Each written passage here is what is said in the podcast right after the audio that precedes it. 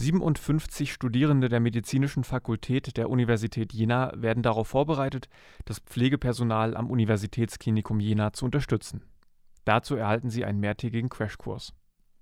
In einer Pressemitteilung gibt das UKJ bekannt, dass die Studierenden in den Räumlichkeiten des sogenannten Skills Lab auf die Intensivpflege vorbereitet würden. Ausbildungsleiter des UKJ und Tutoren des Skills Lab sollen die Studierenden in der richtigen Pflege von IntensivpatientInnen schulen. Dabei werden immer nur drei Studierende gleichzeitig unterrichtet.